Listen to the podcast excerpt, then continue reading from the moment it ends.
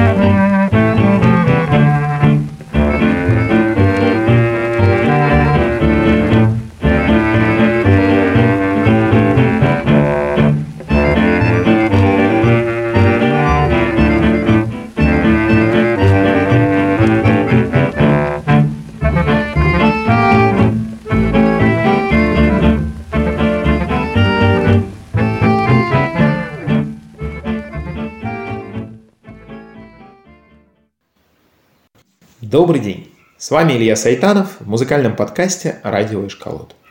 В предыдущем выпуске мы начали рассказ про мелодию, которая, как я полагаю, большинству наших слушателей знакома с детства. Куплеты про девочку Надю, сизую голубку или крапета. Что это такое? Маленькая Надя, чего тебе надо? Ничего не надо, кроме шоколада. Шоколад душистый, ветер так и носит. Маленькая Надя шоколада просит. Мы успели поговорить про ее прототипы. Наурскую лезгинку и роман с Юрием Орфесси «Как цветок душистый». Остановившись в истории нашей мелодии на 1914 году. С этой даты и продолжим. 14 год – год начала Первой мировой войны. И вот во время войны появляются новые куплеты на ту же мелодию – Раньше был извозчик, звать его Володя, а теперь на фронте ваше благородие. Или, например, так. Раньше была прачка и звалась Лукерья, а теперь на фронте сестра милосердия. Я теперь не прачка, белье не стираю, я теперь на фронте с прапором гуляю. Вместо извозчика в разных вариантах фигурируют конюх, сапожник, трепишник – или, например, дворник. Раньше был я дворник, хамова отродье. Но главное не кем был, а кем стал. Один из вариантов звучит, например, так. А раньше был я дворником, звали все Володею, а теперь я прапорщик, ваше благородие. И вот ключевое слово – это как раз прапорщик. Если прежде офицерами становились дворяне, то в военных условиях, цитирую генерала Головина, 80% прапорщиков происходили из крестьян, только 4% из дворян. А прапорщик – это уже офицерский чин. Разумеется, старому дворянскому офицерству все это нравиться не могло. Ну, не нравилось и слава богу, казалось бы. Но вы не представляете, какие нешуточные страсти вызывали в то время и предмет насмешки, и сама эта песенка. Позволю себе еще одну цитату, снова про 14 год – из романа Льва Славина «Наследник». Мы собирались в своем кругу, где-нибудь в маленькой кофейне, в глухих уголках парка. Там мы критиковали стратегические планы главного штаба и пели в полголоса куплеты. Прежде был я дворником, звали меня Володей, а теперь я прапорщик, ваше благородие.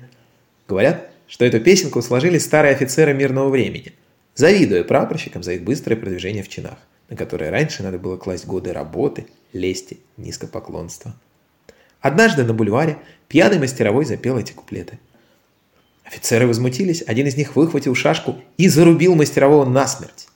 Военно-окружной суд приговорил убийцу к двухдневному домашнему аресту и церковному покаянию. Монархические газеты напечатали его портрет на первой странице во весь рост в сопровождении стихов, аттестовавших его как нового Ивана Сусанина. Не смог я пока найти, что это была за газета, а, да и вообще была ли действительно такая публикация. Но звучит вполне правдоподобно. Хороший пример того, какие бури способны вызывать невинная на вид песенка. В истории нашего крапета сильных эмоций вообще немало.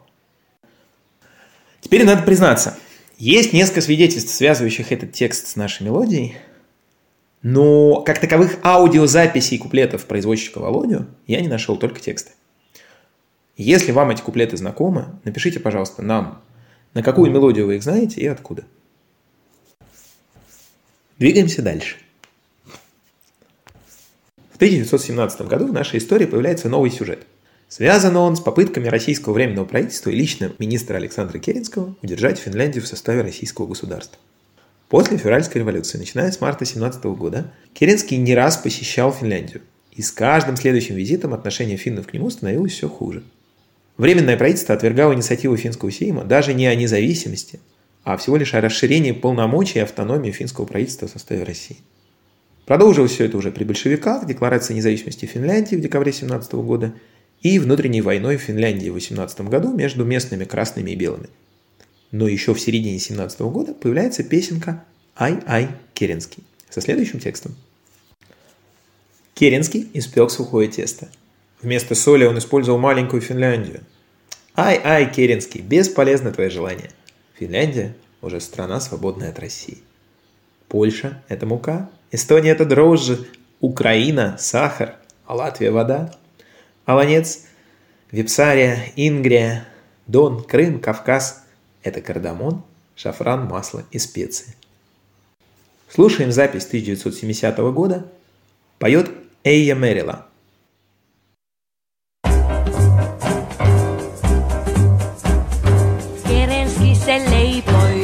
kuiman taikinan. Suolaksi hän aikoi pienen Suomen maan. Ai ai Kerenski, turha on sun toiveesi. Suomi on jo vapaa maa ryssän vallasta. Ai ai Kerenski, turha on sun toiveesi. Suomi on jo vapaa maa ryssän vallasta. Puolan maa on jauhot, Viro hiivana, Ukraina on sokeri, liidin liemenä. Aunus Vepsä Inkeri, Doni Krimi Kaukaasi, Kaartemummit safraimet, voit ja maustineet. Aunus Vepsä Inkeri, Doni Krimi Kaukaasi, Kaartemummit safraimet, voit ja maustineet.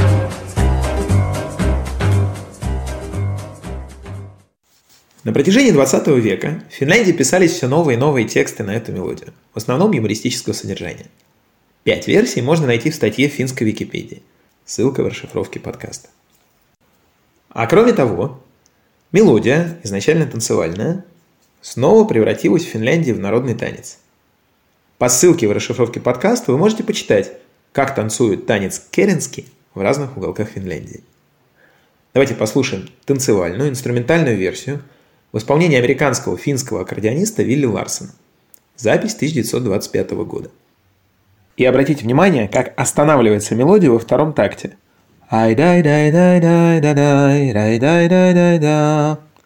Здесь аккордеон следует именно за вокальной версией. Он играет мелодию куплетов о Керенском. В других версиях, как «Цветок душистый», «Наурская», «Карапет», такой остановки нет. Вилли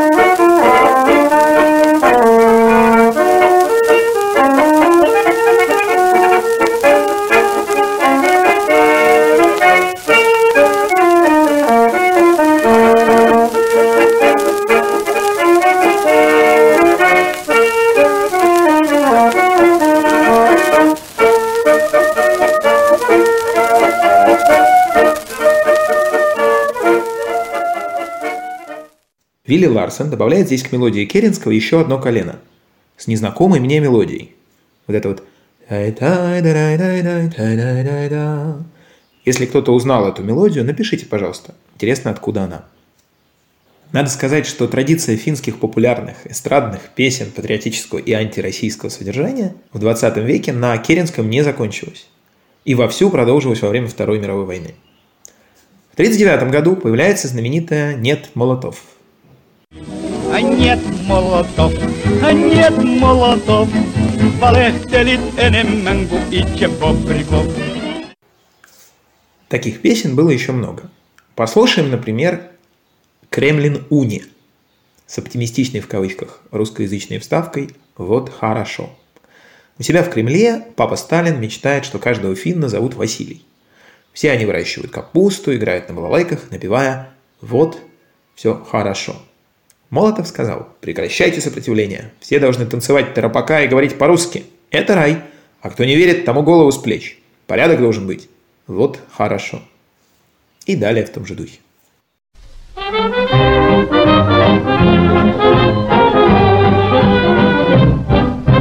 Kremlistä unta näki isä Stalini, et joka suomalaisen nimi oli Vasili. Kaalimaata hoitelivat, balalaika soittelivat, lauloivat avon, kaikki on harraso. Molotovi sanoi kyllä tappelu nyt tyssää, kun kaikki tanssit ripastuu ja puhuu, että ryssä. Paratiisi on pitää, ken ei usko poikkipää, järjestys se olla pitää pot harraso.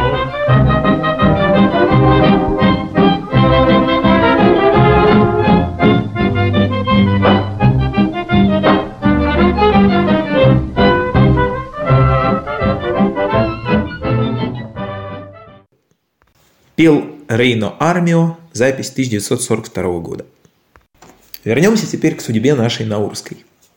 Мой дальнейший рассказ основан на замечательной статье израильской исследовательницы Ривки Гавасси. Статья называется «Между дантистом и лудильщиком. Песни на ладина как перекресток». Вот что пишет Ривка. Есть такой жанр популярных песен на ладина – поэма сфар акантар, буквально поэма для пения – это песни, которые были написаны на ладино над мелодией других популярных в свое время песен. И вот в Салониках в 20-е годы 20 века появилось сразу несколько песен на ладино на мелодию, явно наследующую наурской. Песни эти поются до сих пор. Вот одна из них. Песня про сеньора Анри, дантиста из Парижа. Запись сделана в 1985 году в Израиле, в городе Кирьят Бялик. Поет Эстер Тови, Yo sé el señor Henri, el grande dentiste, diplomado de París, je m'en fasciste. Todos corren de mí como unos hermanos y yo, son, y yo sin disirrumpir se las doy la mano. ¿Cuál? La muela. Ayer vine a recibir a una muchachica, presto fui a servir porque era hermosica. Ay, doctor, tengo dolor. Mírame en vano y yo con mucha ardor se la di la mano. ¿Cuál? La muela. A una, a una dama encontré, a una doncella que necesite que te enclavó esta hermosa muela. Ella me respondió, Henri el dentiste, diplomado de París, je m'en fasciste, Даже не понимая языка ладина, можно заметить, что в песне происходит что-то веселое. Давайте посмотрим в текст. Вы уже знаете, что я Анри, великий зубной врач с дипломом из Парижа. Мне ничего не страшно, все девушки меня любят как брата. Прежде чем они успеют сказать «пипс», я отдаю им его, зуб, в руку. Иногда у нас бывает серьезная торговля. Мы начинаем довольно сильно снижать цену. Госпожа, я так хочу. Скажи, и я заплачу. Если скажешь «нет», я тебе больше не буду делать зуб. Вот другая песня на нашу мелодию. О лудильщике Эли Станьядор. Человеке, который чинит прохудившуюся посуду. Un día me aconteció una grande escena, proprio una balena. Le dije al estañador, me quiere estañarme, me responde con temblor, me vas a cansarme. Давайте переведем фрагмент текста. Эти девушки-служанки, они очень странные, курьезные. Она заставляет меня подняться наверх из-за маленькой вещи и говорит мне, «Эстаньядор, хочешь меня починить?» А я говорю ей с трепетом, ты еще меня измучаешь. И я тру-тру, тру-тру этот дырявый медный сосуд. Обратите внимание на идиомы вроде «хочешь меня починить?». Понятно уже, что соль шутки здесь – игра слов. Непристойные образы, стоящие за обычными словами и выражениями. Например, «я отдаю его в руку» из первой песни – это идиом, имеющий на языке ладина сексуальное значение. И глагол «тереть» на ладина также означает сексуальный контакт. При этом все слова в тексте приличные, чтобы можно было утверждать, что все неприличные ассоциации – это испорченность слушателя. Мол, это вы сказали, это у вас такие грязные мыслишки. Ближайшая аналогия в русском языке – такие загадки-обманки. Вроде «туда-сюда-обратно, тебе и мне приятно». С отгадкой «качели», а не то, что вы подумали «ай-яй-яй». Но в этих песнях из салоников есть своя специфика. Снова процитируем статью Ривку Авасси. В обеих песнях описывается похожая социальная ситуация, деликатная и проблематичная. В них говорится о представителях двух профессий, которые по роду своей деятельности вступают в контакт с женщинами, которые нуждаются в их услугах. В традиционном еврейско-сефарском обществе, в Османской империи не только там, очень строго следили за разделением между женщинами и мужчинами, не относящимися к одной семье – и была очень четкая граница между женским пространством и мужским пространством. Аарон Бен Ная пишет, что в основе этого разделения находится представление о том, что всякий контакт между женщиной и мужчиной, если они не члены одной семьи, содержит в себе потенциальную опасность для обеих сторон. С одной стороны, женщине приписывается сексуальность, которую она не может сдержать, и сила соблазнения, перед которой не могут устоять мужчины. С другой стороны, мужчина считается существом, которая постоянно испытывает сексуальное влечение. Поэтому любая такая встреча таит в себе сексуальный подтекст. Городская женщина была ограничена домашним пространством, исходя из того, что дома она защищена от непристойных контактов с чужими мужчинами. Разные общины ограничивали своими уставами и положениями возможность даже случайной встречи. А, пример такого ограничения в одной из общин – там женщина не могла одна отправиться на мельницу купить муку – если у нее нет никого, кто мог бы купить для нее, то пойти она может, но должна остаться стоять у дверей мельницы и внутрь не входить. Вместе с тем Бенная указывает, что эти религиозные и социальные нормы в традиционном обществе часто нарушались. И вот песни, о которых здесь идет речь, как раз описывают реальные способы, как обойти разделение между женщинами и мужчинами, какие возможны ухищрения и уловки. Разумеется, песни на нашу мелодию не единственные примеры таких текстов-перевертышей. Есть, например, довольно известная песня «Эль Энкаладор» «Штукатур», она же Осман Ага по имени главного героя, с таким примерно текстом. С ведром и щеткой идет и объявляет о себе штукатур. Элен Каладор. Вышла дама. Штукатур. Хочешь у меня поштукатурить? Кухню и комнату, Осман Ага. Кухню и комнату я вам оштукатурю. Я хочу, чтобы ты помог мне двумя руками. Спереди и сзади, Осман Ага. Спереди и сзади отштукатурю тебя. Щетка твоя толста. Прежде чем вернется хозяин дома и найдет нас в таком положении, давай пойдем в кухню. Послушаем песню «Эллен Калядор» в исполнении Давида Салтиеля –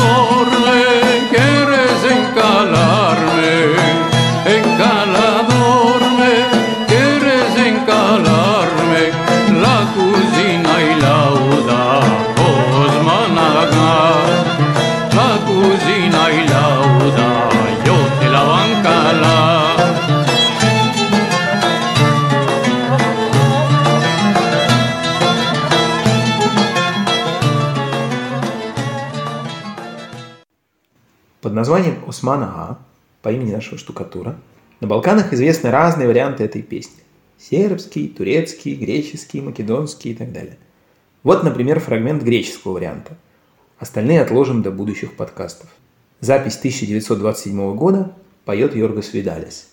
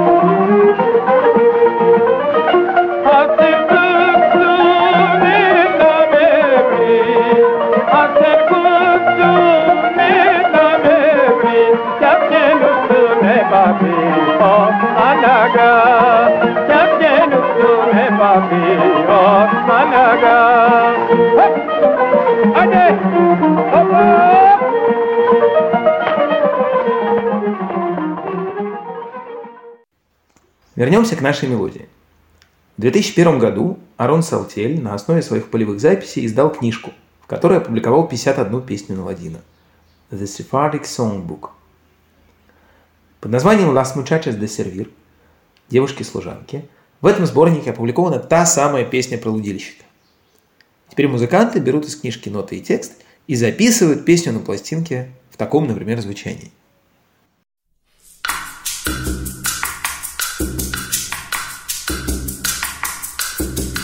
Las muchachas de servir es cosa curiosa. Arriba más en subir por una chica cosa. Me dice estañador, ¿quieres estañarme? Le respondí con temblor, me vas a aplacarme. Frego, frego, vivo fregando, cobres buracado. Frego, frego, vivo fregando, copres buracado. Si es un atuendo nuevo, yo lo hago con placer, blanco como el huevo. Si es un atuendo nuevo, yo le hago con placer, blanco como el huevo. Это пел для нас бразильский контртенор Хосе Лемос. Арон Салтель сообщает, что его информантка Рахель Леви Юргас не переставала смеяться во время звукозаписи из-за эротических коннотаций текста песни. Так что звучит версия Хаселемаса очень странно, как-то слишком серьезно. Вот еще вариант в исполнении группы The Sephardics. Las muchachas de servir es cosa curiosa.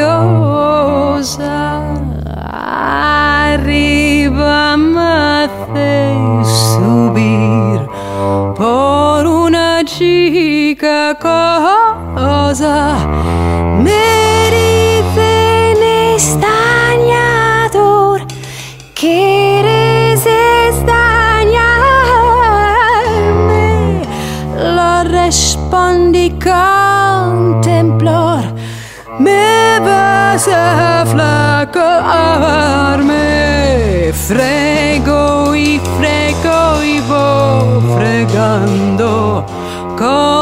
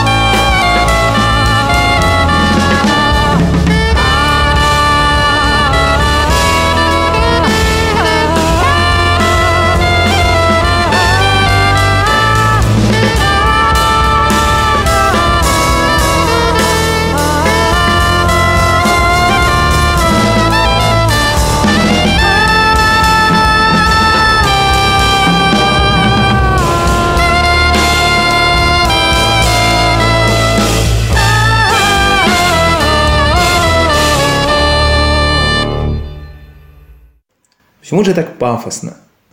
Разгадку, возможно, дает нам подзаголовок альбома группы Брио, на котором тоже была опубликована песня «Las Muchachas de Servir». Звучит он так. Sephardic Jewish Culture of Early Spain. Сефардская еврейская культура ранней Испании. То есть логика, похоже, такая. Если музыка сефардская, значит евреи-сефарды принесли ее с собой из Испании. И песня сразу обрастает древностью и возвышенностью. То, что уехав из Испании, евреи песни сочинять не перестали. И в сборнике Салтеля может попасться смешная песенка новодела из 20 века с мелодией, пришедшей из Российской империи, в голову прийти уже не может. Так получаются такие версии. Так что, выбирая репертуар, друзья музыканты, не забудьте почитать немного информации о контексте. Подведем промежуточные итоги. Сегодня мы обсудили три маленьких сюжета из истории нашей мелодии. Один российский, времен Первой мировой войны. Второй финский, времен отделения Финляндии от России. И третий из Османской империи начала 20-х годов 20 века. Причем про Османскую империю мы рассказали явно не все. Ведь если в Салониках на эту мелодию был написан текст на ладина, неужели там же не было греческого варианта? Об этом и о дальнейших приключениях Карапета и девочки Нади в 20 и 21 веке в следующий раз. А напоследок послушаем еще один средневековый, в кавычках, вариант. Играет американский квартет «Брио» из Южной Каролины.